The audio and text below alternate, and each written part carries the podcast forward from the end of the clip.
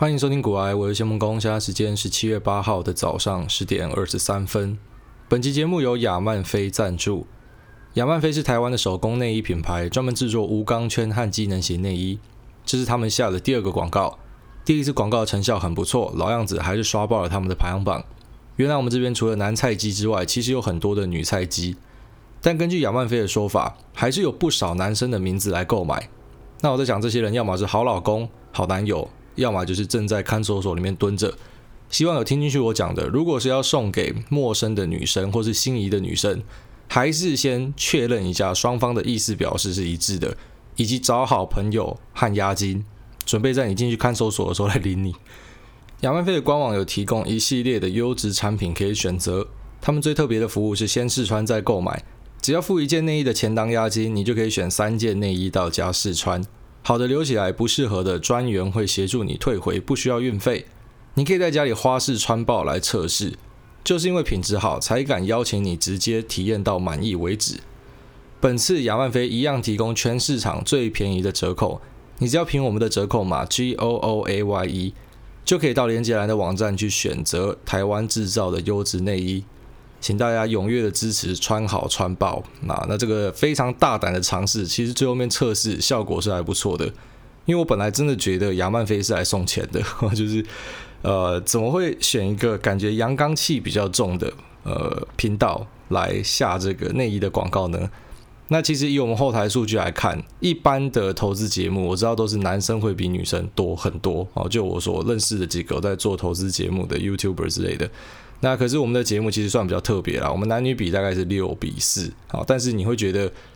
就刻板印象啊，投资节目应该是比较多男生会去注意的啊。那当然现在会去注意理财的女生也越来越多啦，但是还是非常意外，这次卖爆啊，那感谢大家的支持。那如果你有需要的呢，还是凭这个折扣码，赶快去挑选你需要的内衣啊，趁现在是很便宜的时候。好，那就进入我们今天的节目啊，今天的节目要跟大家。聊的第一个话题啊，好，先做一个总结，就是一样，先把大同的话题做一个总结。我们上一集有提到说，如果你是一个政治斗争仔啊，因为我知道我们的听众里面还是会有这样的人嘛，非常热衷政治的。那其实我在网络上有观察到一个现象，就是啊、大家超讨厌黄国昌啊。我这样，我我老实讲，我真的不太清楚为什么大家这么讨厌黄国昌。黄国昌唯一一次让我觉得他讲的话有点奇怪啊，就是他在好像是一六年的时候曾经表示说，台湾不需要下一个台积电啊，他宁愿要一千个捷安特。那以他的说法来讲哦，他其实就觉得说，因为台湾太迷信于经济的 GDP 成长等等的啊，那他希望呢，台湾可以回到以人为本等等的。那我个人觉得这样的说法其实就是很奇怪哦，非常奇怪，因为你要知道，台湾的台积电它不是只是。一家呃领先的半导体公司哦，没那么单纯，它应该可以讲是台湾最强的企业，你也可以讲它是世界上最强的晶圆代工啊，这种晶圆服务业最强的品牌之一。那此外呢，其实台积电它不是只有照顾自己台积电的员工，你知道台积电它在台湾 carry 多少产业吗？哦，跟它有关的产业被它拉起来的真的是数不清。最近更是明显啊，因为台积电有一些快乐好朋友，其实台积电一直以来都有一些快乐好朋友。比方说啊，他自己有参与投资的，就是呃创意跟精材啊，那这两只大家可以去看一下他们的股价怎么样。精材最近也开标了嘛，那或者说有跟台积电有合作关系的，像是嘉登哦，也去查一下它的走势。还有另外一只最近的叫做光阳科，那光阳科本来已经死到不能再死了，可是因为台积电的关系啊，他们去合作了把财的部分，所以呢，光阳科也是翻倍啊，就是直接大飙涨。那靠台积电吃饭的公司真的非常的多啊，所以他养活的人绝对没有那么单纯。那我知道黄国昌讲这样的话，就是啊，每个人其实都有他的立场或什么的。可是我真的就觉得，就是这一段啊，这一段是让我觉得比较傻眼的。那他其他他去发表他的意见，其实就是看得出来，他就是一个呃比较偏左派、比较偏社会公平正义的一个人哦。那我不会讲他说的东西是错的，就只是他跟呃我的想法稍微有一点不一样。好，可是我不知道为什么大家要这么讨厌他，很多人真的讨厌他，讨厌到爆掉。好，所以你说讨厌他的这些人，如果就刚才前面讲的台积电跟吉安特的例子，然后你要去笑他什么的，我个人觉得是蛮正常的，因为你至少是针对一个有事实去佐证，那并且是你表达你跟他不一样的看法，那原因是什么来说明？我觉得这个是很健康、好很 OK 的。政治人物本来就是应该要被挑战，可是，在大同事件上，好就很荒谬。我不知道为什么大家可以为了要讨厌一个读懂的候选人。然后去完全忽略大同公司做的这种违反法令的重大情事，然后觉得这是 OK 的。那甚至有些人夸张到哦，就是开始去讲说啊，我如果去挺大同的这个林郭文彦呢，我就等于是抗中保台哦。你知道现在很多人喜欢打这种爱国主义的大旗，那我还蛮喜欢那句话的，就是爱国主义是恶棍最后的庇护所，非常认同这句话哦。你看看各国在搞爱国主义的。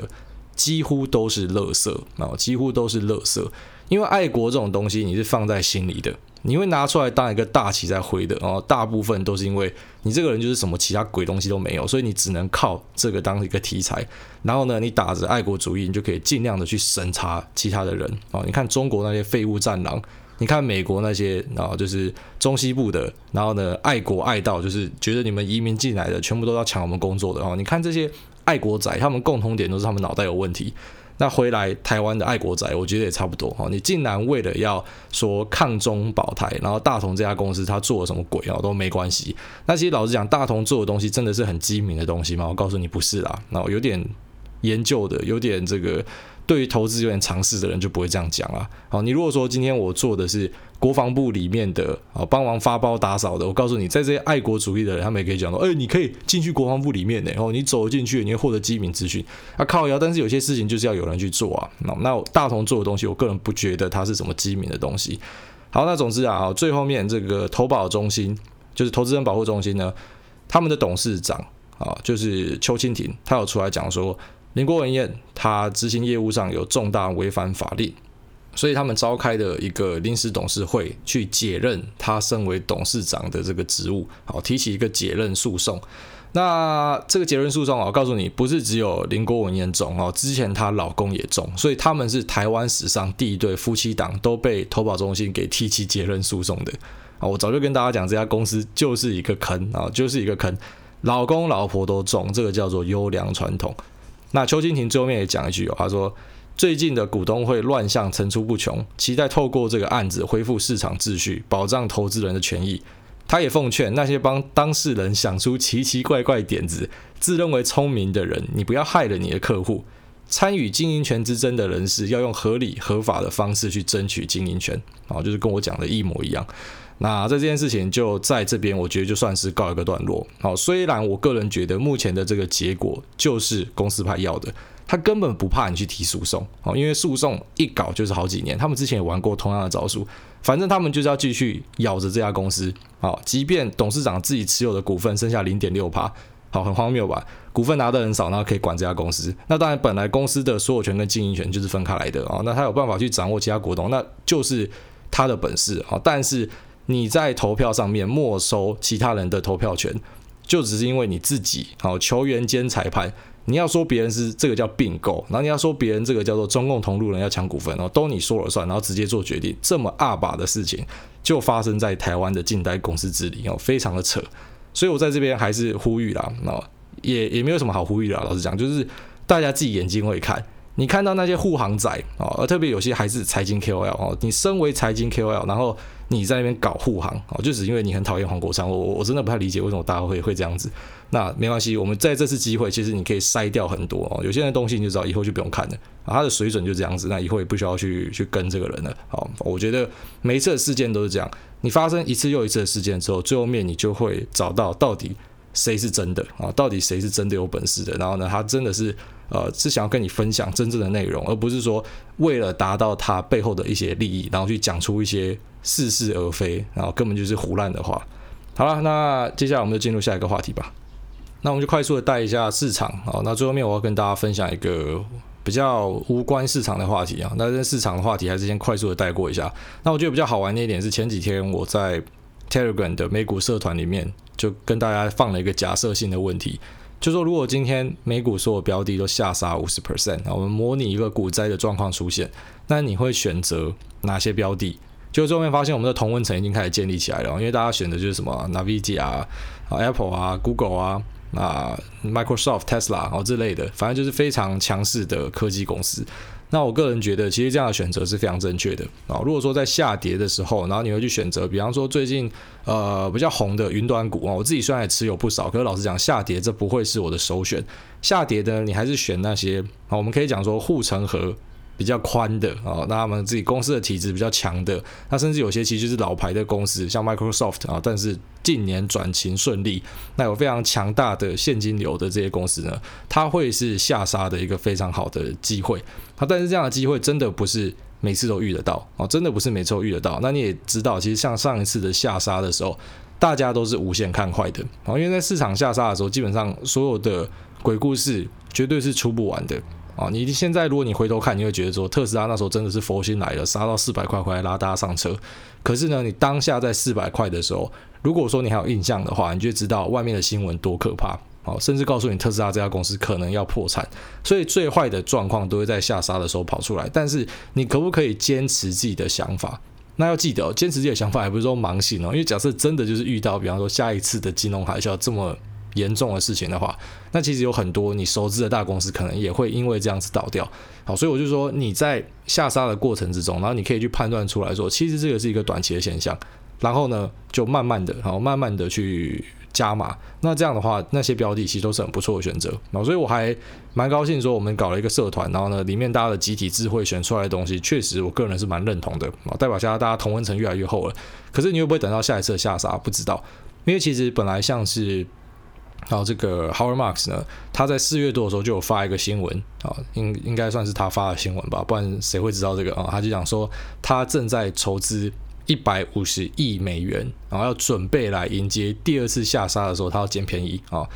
那 Howard Marks 平常的做法呢，他就喜欢买不良债务了哦，就是说。他会去挑一些可能暂时遇难啊，趁你病要你命，然后呢买到很便宜的价格，那等到上涨的时候再卖出，这是他的做法。反正每个人做法不太一样。那总之，他本来四月多说他准备了这笔钱啊要买。然后在前阵子的访问，大概一两个礼拜前的访问，突然就讲说他已经 all in 了。哇操！就是你不是在等第二次的下杀吗？哦，可是第二次的下杀还没来，大家都 all in 了。那确实，现在在市场里面，很多人也有一样的想法，就是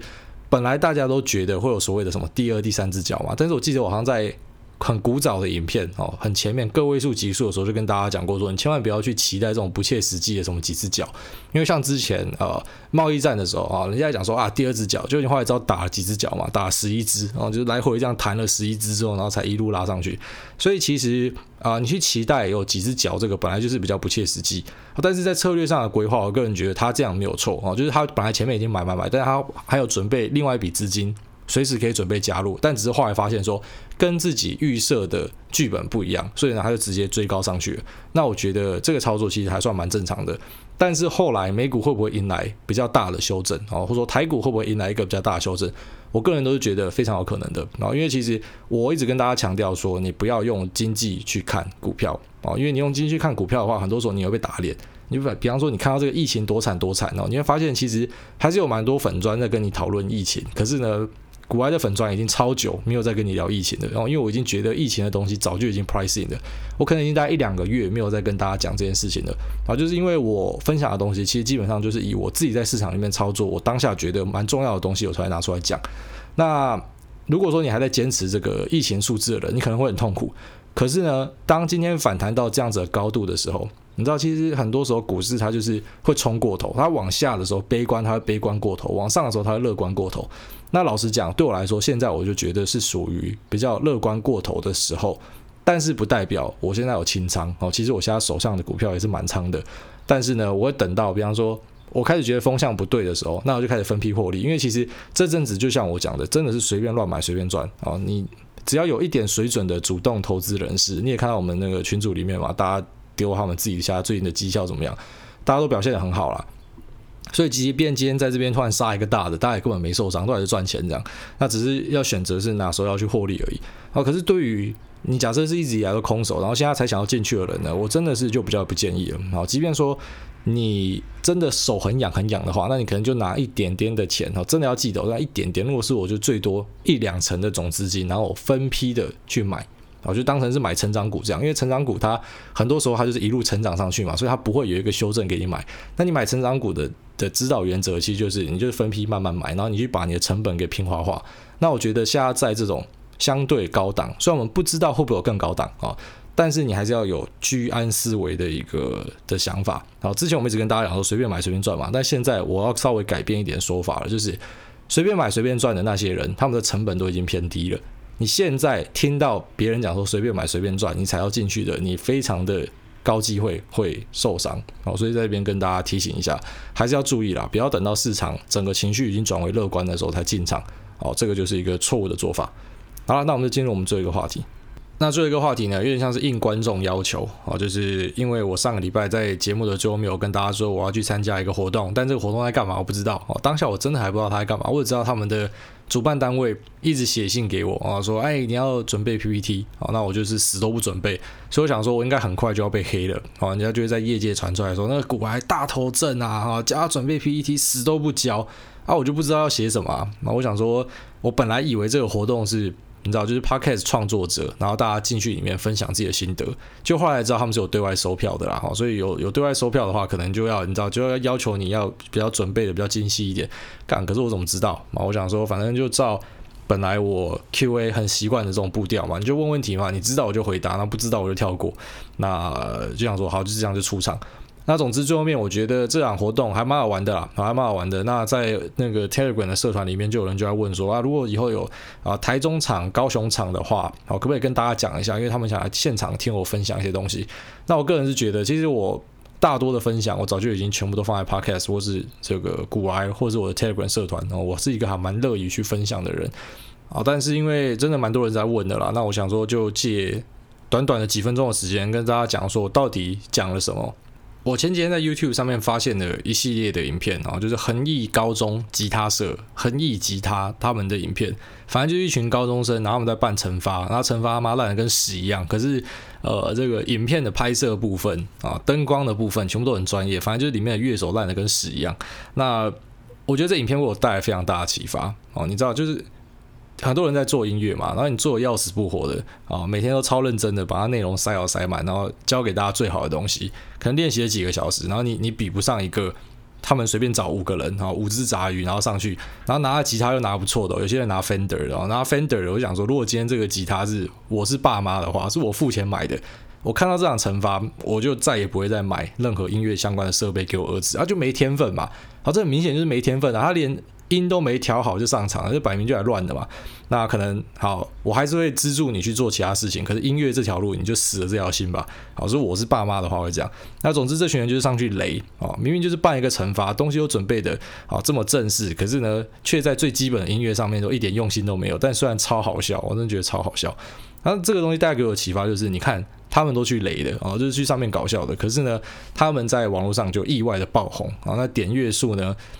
最高的甚至很快就要百万了啊，很快就要百万了。所以你看一些这样子呃玩票性质的上去这边乱闹，结果他的点阅比很多，你知道很认真在经营自己的频道，然后呢音乐呢花超多时间在创作，花超多时间在练习，结果他的点阅可能只有一万个，哦，就他输他们。所以我个人觉得啦，哦，你其实在从事任何的创作都是差不多的事情，它其实最后面的核心就是一个丢骰子。你就是一个丢骰子，你你能做的，你只是把自己觉得最好的东西给呈现出来，然后最后面呢，就是交给几率去决定哦，不是说你做了一个好东西，大家就一定会喜欢。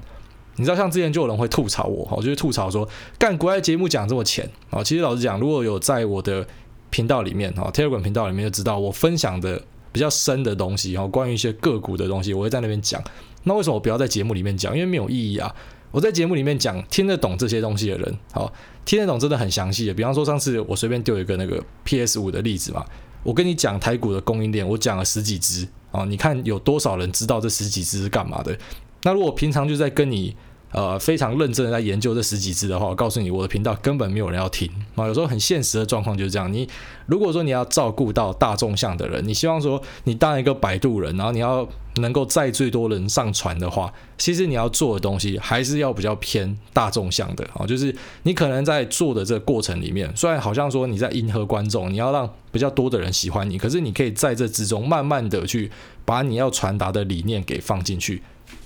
那以最近的例子来讲，我觉得大同的东西就属于水比较深，就是一般人他不会去理解的。可是因为他喜欢听我的东西嘛，那他就会听到这一段，所以这一段可能啊、比平常来的难一点点啊，但是他会愿意去了解。可如果今天是随便一个路人，他做一个这个大同的影片，他即便做的超好、超深入，可是就没有人要听嘛。那我觉得在创作上真的是这样。好，你看恒一吉他这样他妈摆明来开雷，可是呢他们在网络上获得巨大的成功。那可是很多音乐人呢做了半死，然后最后面就是成为呃一个时代的眼泪。我个人觉得这都是非常常发生的事情。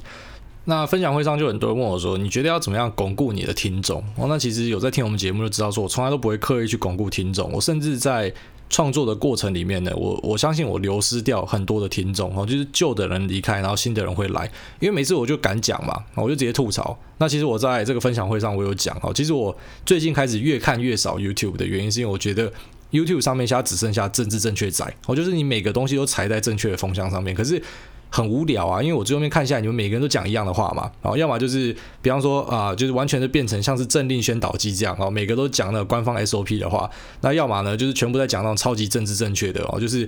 他知道他讲这样子的内容。没有人可以攻击他哦，因为呢，他这个东西就是我这边踩一点，我那边踩一点，然后左边骂一点，右边骂一点，然后看起来我很中立这样。可是我其实很不喜欢这样的东西。那我个人觉得，其实 Podcast 的平台和 YouTube 平台最大的差距就是 YouTube 的东西大家求快哦，所以大家要看明快的剪接，大家要看你那个重点要下得很快。那也因为说大家求快哦，这个听众的注意力没有办法那么集中，所以呢，他会希望你哦，就是做一些比较很快的吸引到他们的注意。可是这东西可能是比较表层的哦，因为大家想要看这样。子的东西嘛，他不想要有什么深入的长的内容，他只希望说，哦，我最快的可以知道某个东西怎么发展，像是懒人包这样子的东西，我觉得就是，好在 YouTube 上面就会非常的盛行。可是你在 Podcast 上面你就没有办法这样做，哦，你没有办法去搞一个这种懒人包，然后超级政治正确的东西，因为没有人会想要花时间，啊，特别是 Podcast 节目普遍都偏长，古玩还算短哦，大概四十分钟，其实一堆一个小时、两个小时的，那你看美国 Joe Rogan 甚至三个小时的。没有人会想要听三个小时的政治正确的东西，哦，就是我我都知道啦，媒体都这样报啊，那我听着干嘛？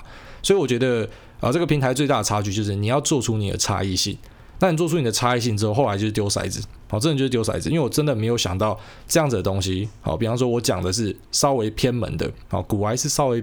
呃，在讲这种以投资商业为主的东西，那这东西在市场上，我个人认为它属于小众哦，因为毕竟它的娱乐性质没有那么高嘛。可是呢，它可以获得一个目前看起来是一个成功的的状况。我个人觉得就是一个丢骰子的现象哦，没有人知道会有这样的发展。那你会说是因为我我在这个过程之中，我调整我自己哦，要去吃到这种主流的市场吗？我觉得没有，因为其实我在。一两年前在做的这个 YouTube 的访问的频道呢，我个人觉得我当时的个性跟讲话的方式和现在其实是一模一样的。好，可是呢，因为用在这个。不同的平台上面啊，在不同的平台上面，比方说我在 YouTube 上面啊，我其实讲话方式呈现的方式是差不多的，但是呢，当下就是没有办法这么快的吸引到大家注意力啊。虽然其实表现我个人觉得还行啦，五部影片就一千多个订阅还行啦，可是呢，在呃这个 Pocket 上面就很快啊，上传不到几部就冲到前面去了。那我觉得好，就是你刚好打到大家喜欢的点，可是呢，其实你做的事情是一样的。那我觉得这个。观念其实可以套用在所有的事情上面。你能做的就是你继续去坚持你现在在做的东西。那你当然可能会一直做做做到后来发现说，干就是没有人会注意到你。然后呢，你这个东西就是一个失败。可是又如何？哦，就要记得，像我自己的话，我做这个股癌，它就是一个副业。我最主要还是在投资，因为我每天都在做投资相关的东西。所以呢，我即便这个失败对我来说也没差哦，也没差，因为我是在做一个我喜欢的事情。但是现在很多人他们想做的事情不一样，他不是说他要去做一个他喜欢的事情，而是他一直想要问一个答案，就是现在大家喜欢什么？那如果说大家喜欢这东西，我就会投入啊，你这个就一定会超痛苦的，因为如果你最后面没有获得大家喜欢的话，等于你就是归零，你什么东西都没有啊。可是以我的角度来说呢，因为我本身就在研究投资相关的东西嘛，而且其实老实讲啦，啊，我在这个分享会上面，我跟大家讲说啊，我告诉你们啊，跟你们偷偷爆牌。平常我不喜欢爆牌的，这是这个这次的机会难得，跟大家讲一下啊！你们全部都这么喜欢 Podcast 的人嘛？你们这么看好这个平台的人，你们手上有没有人去买 Spotify？有没有人去买这个 TME 好，腾讯音乐？那其实这两档股票我也在呃 Telegram 社团好，大概一两周前就已经先跟大家讲了。那只是他后来好，反正大家也看到了 Spotify 跟腾讯音乐是怎么涨的。那我自己的账上报酬当然不错啊，所以对我来说，你不觉得这个就是一个很舒爽的事情吗？哦，我自己在做一个。啊、呃，我喜欢的投资相关的东西。然后呢，我现在在做 podcast，我看了 podcast 不错，我就去买了呃跟 podcast 有关的股票。然后呢，它的表现也不错，所以整个就是很舒爽。所以即便我今天在啊、比方说频道这边，好，因为得罪了一些人，然后呢被迫消失不见，我也不会觉得难过啊。因为在过程之中，我的投资是获利的。而且其实很多时候在 Telegram 社团里面，你会发现说，好。当我把大家聚集在一起的时候，你才知道原来台湾有这些人。哦，平常你在其他论坛上面只看得到一堆老师在跟你报牌，然后大家在比悬的。哦，可是呢，在我们社团里面有非常良性的讨论，而且我也得承认，我自己也在这个 Telegram 社团里面捞了很多别人的标的。我除了自己分享之外，其实我也获得很多别人的分享，所以我觉得它就会变成一个是非常正向的循环。但是这个正向循环是怎么成立的？就是成立在我做我喜欢的事情。如果我今天是为了好，比方说听众就喜欢呃，随便举例像 YouTube 这样啊，喜欢看这个巨大化食物啊，喜欢开箱。那为了大家去研究开箱跟巨大化食物，然后可能当下啊，因为真的搭到了这个风潮啊，那所以呢，我的订阅什么上来，可是这东西真的做不久哦，因为你没有办法在里面获得什么，而且你会非常的患得患失，然后最后面甚至会好，即便你真的有有本事爬到你前面去，可是你压力会超级大。哦，因为你很怕错过下一个东西，你会知道说你自己就是搭着大家的风潮上来的，你并不是真的在坚持你喜欢做的事情，所以它有非常大的差异。那我在这个分享会，我觉得我分享给大家最核心的一个理念就是这样哦，你应该是做你喜欢的东西，然后就坚持做下去，但是过程中你一定会遇到非常多的失败。好，比方说我我一直想要做这种影音相关的东西，好，然后呢，我在第一个 YouTube 的时候，那个没有发展的这么快，我就算它是一个失败。然后后来呢，我开始写古埃的时候，其实从一开始啊五百个粉丝一路写写到一万个粉丝，诶，那花超长的时间呢，我花了一年呢，超久的，对我来说超久，就是我花了一年才获得一万的这个关注。可是呢，从开始录 Podcast 之后，就从一万直接喷到五万，哦，就是成长的超级快。可是我在呃从零写到一万的时候，我根本没有想到会有这样的事情发生。我根本没有想到说，我后来会因为说尝试了一个新的曝光的平台，然后这个粉丝团的这个本体成长的变这么快，我根本都是没有想到的。那我其实呃很讨厌鸡汤文的原因也是这样，就是所有认真做事情的人很多，但是很多他最后面就是他失败了哦，也不是因为他没有做好或什么，就是他就是失败了，很现实就是这样。啊，但是呢，有些人因为他啊，他也是很认真做事情，然后他成功了，可是他就出来跟你讲一个他是怎么成功的，然后他的成功学是怎么样。那其实我觉得这种鸡汤文很废的原因，就是因为你如果按照他的步骤去做，好，相信我，其实前面已经有数百、数千人已经就是像他这样子做了，只是他就是可能没有像他遇到正确的人，可能没有像他在正确的时间出来，或是可能没有像他这么帅啊之类的各种很奇怪的理由都有，所以他就没有办法爬到他这个高度。所以你想要去复制别人的东西，根本就是不可能会成功的。好，你可能在短线上可以获得一些啊关注，比方说像很多 YouTuber，你看大家就集体在做一模一样的事情嘛，那他们可能在这边可以获利，他们很高兴。可是对我来说，这从来都不是我想要追求的东西。我想要追求的东西是一个啊、比较偏向于是我对于自己。呃，自我成长，然后在这之后，我可以外溢去给大家的，好像投资就是一个自我成长。那外溢给大家的东西呢，就是这个免费的投资节目，外加 Telegram 社团。那可是好玩的是，从中我也可以获得一些正向的回馈，包含说我选到了一些非常赞的标的哦，没有他们讨论，我根本不知道。那自从他们讨论之后，把它买进去哦，结果也赚得不错，所以它就会形成一个很好的循环啊啊！反正总之，我要分享的东西就差不多是这样。那接下来就进入这个 Q&A 的部分。好，那就这个一样，Apple Podcast 这边第一位山上油鸭，他说三下二嘛，敢完全不知道他在攻三小。下一位狒狒的小肥宅说五星吹捧求解惑，先谢谢国外大的回复。我原本是高级工程师，但因为上半年的绩效未达标，这几天被资遣的。而我年底也要结婚的，现在有一点茫然，想请挨大开示啊。当然，首先要先恭喜你要结婚啊，这绝对是一个超级好消息啊。那被资遣这种事情。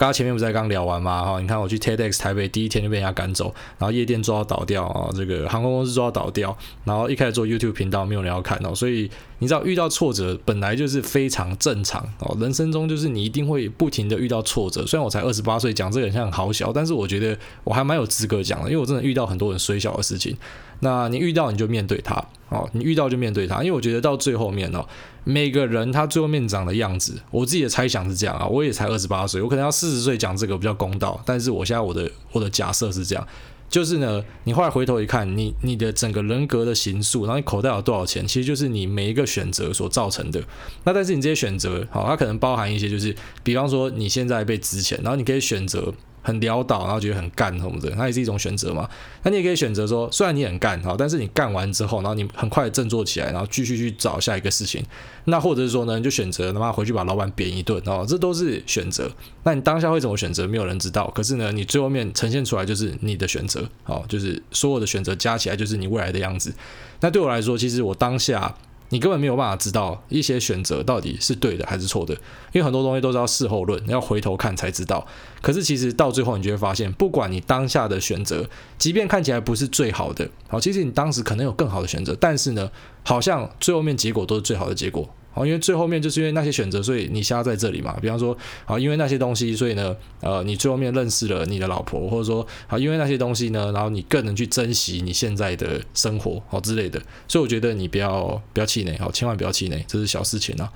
下面这个 I'm housewife，啊，他说他是家庭主妇。古安你好，大家说到这个，好，上一集有不少听众跟我讲说，就是地方妈妈是一个不好的词。哦，我个人是觉得他还好啦，他就是你知道有一些 A 片网站会拿地方妈妈拿去用嘛，可是我我不觉得地方妈妈本身是一个不好的词。那我也很常讲说，比方说啊，在市场哈，你不一定要进去，你在旁边当直男那。男生可能也会来讲说，知男是不好吃，可是我发现男生比较没有那么敏感，然后他们就不会讲说，哎，你们怎么讲我是知男？可是女生会讲说，哎，你怎么说我是地方妈妈？那但是呃，没关系，好，这边就尊重大家，大家不喜欢这个词，我就少用一点哈。但是如果我真的还是有用到的话，我绝对没有任何的恶意哦，就是某个地方的地方的太太、地方的乡亲表达了什么东西。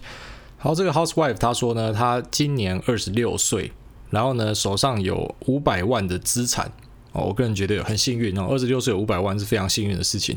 想请教您关于台股的部分，您建议每个月定期定额投资台积电还是零零五零呢？谢谢您的回复。然后这答案很明显，应该就是选零零五零。虽然说台积电应该就是台湾最强的股票哦，不一定是说股价最会涨，可是呢，它至少体质那些哦，竞争力那些是台湾最强、数一数二的。可是单押一支标的哦，以一个比较没有在市场里面冲杀哦，他只想做资产配置的人来说，这是一个非常高风险的事情，千万不要单押一只标的，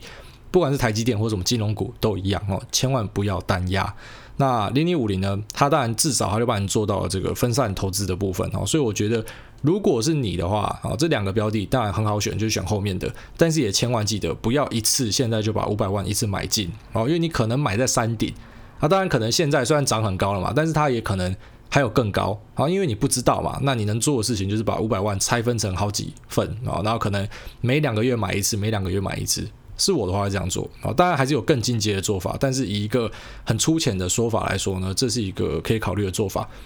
下面有一个这个五星菜鸡吹捧啊，那五星菜鸡吹捧前面疯狂吹，然后下面讲说他有跟上伟创的这一波涨幅，也突破了新高。各个层面看起来都是一个强势股，没有想到除息后直接贴息。哦，贴息意思讲说没有填息啊，直接往下摔。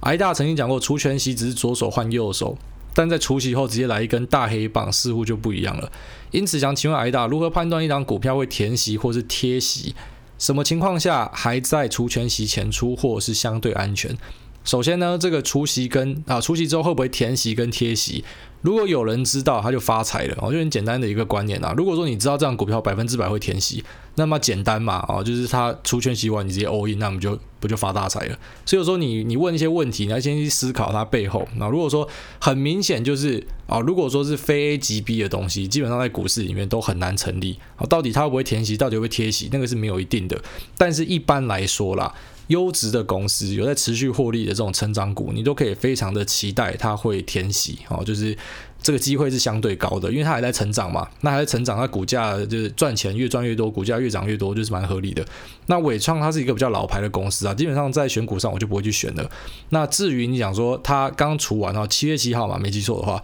我刚除完然后就贴息直接往下跌啊，这也才跌一两天呐，哦，除非你真的就是完全照短线的，好，你是以股价为为一个这个你进出的依据的话呢，那当然下跌你就可以考虑你要不要出掉。可是如果说你是看好伟创这家公司而买进的话，你何必因为短线的涨幅而太紧张呢？好，当然是除非它可能真的发生什么大事，可能也没有人知道啦。那老实讲，其实短线上很多股价的涨跌幅它都是存在一个呃。啊，讲白一点啊，就是随机啊，哦，就是越短线，我记得我也在很早很早的有一期节目有讲过，其实以一般人来讲啊，如果你不是机器人的话，越短线你输的机会越高，因为股市短线上它很多时候真的就是随机的啊。但是中长线的那个趋势，一个公司是不是长期看好的？哦，中长线会成长，这个你可能有办法预知到啊，因为你知道这个东西是有发展性的。可是明天是涨是跌，跟你讲真的没有人知道啊。所以你问这个问题比较稍微奇怪一点。如果会怕，你就可以分批卖一点点啊，或什么的。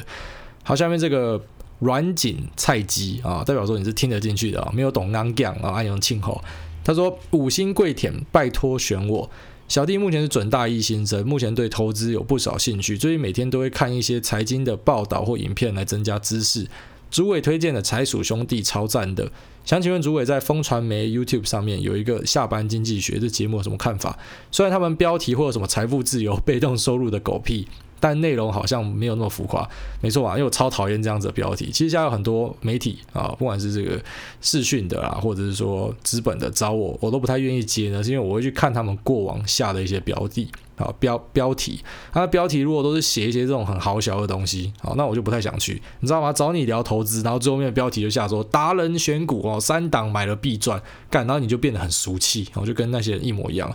但是下班下班这个经济下班经济学这个，我有一些朋友有上过他的节目啦。那我个人是觉得还不错哦，还行啦。那他们有邀我去他的节目哦，他有邀我去，但是我是拒绝了。那我个人是觉得，以一般人来说，你就多方涉猎哦，你绝对没有办法找到一个地方说啊，我的资讯就是完全从那边来就好了哦。像比方说，你听股癌，股癌是一个你的资讯获得来源啊，操盘的技术的获得来源。可是呢，也不代表就是只听股外啊，你可能也可以东听西东听一点，西听一点，那最后面对为你带来帮助。反正最重要的是你的试读能力啊，到最后最重要的还是你的判断能力。好，下面这位菜鸡啊，在问说美股的投资方式。他说本来都用 eToro，有没有别的方式？呃，有这个 FTIB 加信啊，很多。那当然 eToro 是相对方便，可是我自己觉得 eToro 也是最不稳的平台之一哦。那是我的话，我自己本身在 eToro 就放一点点的钱而已啊，大部分还是用老牌的券商。啊，但老牌的券商就没有办法像他这样很方便信用卡入金啊，所以你还是要用这种电汇的方式，就稍微麻烦一点点。可是我觉得又相对的有一点保重保障啊，不是保重。好，下面这位这个 Jessix 啊，他问说，过完暑假要升大四的学生，五星推荐，挨大选我。我朋友想考机师，他今年很幸运的抽中空军，但机师培训需要一大笔钱，想问问有考过机师的挨大，机师培训的花费和贷款问题。你考中空军，为什么你要你要付钱啊？空军不是国家帮你训练嘛，然后二三十岁飞完退休之后就直接很多就转去民航机师嘛。啊、你现在讲的这个考机师，考机师有两种啊，一种就是刚刚前面讲嘛，那种军退的很多跑来当机师，那一般人要去当机师有两种，一个叫自训，一个叫培训。自训就是自己准备钱，然后那个花费大概在两三百万左右。那培训的话呢，就是你就是像公费生，你考进去，然后你的。标准啊，他都通过的话呢，那公司会帮你出钱，所以当然相对之下，培训是难考的，然后因为培训公司帮你付钱嘛，所以他们也会很很认真去挑他要的人。那自训有点像是你自己去考一个驾照回来啊，但是你考到驾照回来，不代表他一定要用你。好，很多时候你去外面，因为你是自训的嘛，你是自己付钱的，那你自己付钱的，老实讲，你钱付的够多，然后真的不要太雷的话，学校都会给你通过。好，可是你回来可能就过不了公司这一关的面试。那至于说建不建议用贷款？哦，去考这个机师，我个人是觉得非常不建议哦，因为它毕竟也是两三百万。如果说你贷款之后回来，然后你考不到怎么办？哦啊，怎么办？所以还是要评估一下自己的这个经济条件。好，好，下面一位萨马哥啊，萨马哥他说五星选我，国外大大。呃，我之前以前是航太系的，有上过一门课是飞行时要说的数字方式，可否分享一下？觉得非常酷。好像每个数字有特别的念法，虽然每次当飞机，每次搭飞机都还是听不懂。而、啊、这念法其实就是怕说，你知道，如果你今天要讲一个方位嘛，那可是有些字可能听起来很像，好、所以呢，你可能就会不小心，比方说，因为你讲了啊这个字，然后可是不是你代表的，然后大家飞错方向相撞之类的。所以，比方说像数字呢，就是啊一二三就是这样，一般是 one two three 嘛，可是在飞行英文呢就是 one two three 哦，那个三你要念 tree。那比方说九，好，九一般是 nine，可是，在飞行英文就念 niner，哦，要念 niner。那比方说这个 A B C D，哦，因为你如果念 A B C D 的话，可能也有人会听错的可能性，所以一般比方说你要报说这个，哦，像是呃 A B C D 一二三，好，那你就要念 Alpha Bravo Charlie Delta one two three，啊，你就不能念什么 A B C D one two three，因为这样子的话可能就会有听错的可能性，所以它主要是防呆啦，哦，一个防呆的机制。好，那就最后一位啊，最后一位，最后一位，这个 Jumbo JBCT 说五星推爆到天边，想问股癌大对于一般菜鸡散户，除了股票标的以外，有没有什么搭配来做风险管理呢？若是用股债平衡的概念，要怎么随市场波动调整部位？啊、哦，这个好问题啊、那首先，呃，以一般菜鸡散户来讲啊、哦，当然最基本的一点就是，我还是会建议你先拿一点钱去试看看你的主动选股能力、哦，因为搞不好你就是这种百中选一的主动选股人才、哦。那你如果可以在这边赚，那当然赚的是最快的。可是如果你发现你主动选股能力没那么好，那你就退而求其次，我就觉得你可以进入这个 ETF 的市场，哦，那去求一个市场的平均报酬，股市市场的平均报酬。那但是如果你又想要更保守一点的做法的话，那你就可以比方说股票这边哈，ETF 这边我配了六成，然后剩下四成我拿去买债，好，那就是一种股债配置。那还有一些人呢，他可能会再更哈扣一点，我可能四成买股票，然后三成买债，然后剩下三成呢，我拿去买什么货币基金啊，或者拿去买黄金什么的，那都是看你个人要怎么去调配。好，那一般来说，股票的部位放得越大的，就是风险越大的，好，但是相对的获利也是越大的。那至于股债平衡的观念呢，我个人是觉得，比方说你今天设定好一个，好，假设我的股债比是六四好了，你就维持这个六四就好，然后你每年再平衡一次，啊，比方说这个股的多了，你就卖一点，然后去补在债这边，反正就让它停在六四这样。那至于你说随市场波动调整，我觉得不建议。好，因为你就已经承认你自己不是很强的主动选股者了，所以你要怎么样去抓这个市场的？比方说它的顶在哪里，或者说它的 dip 在哪里，然后哪时候会下跌？因为你就抓不到嘛，所以你可能为了要去随市场的波动去调整的话，你会搞到自己哦进退失据。我觉得是这样。所以如果说你今天已经选择要用资产配置的方式的话，你就是每年维持这个资产配置的方式，然后久久调整一次就好了啊，千万不要随着市场短期的涨跌就很紧张的做调整好，这个是比较不对的做法。好了，那本期节目就先到这边，先这样，拜。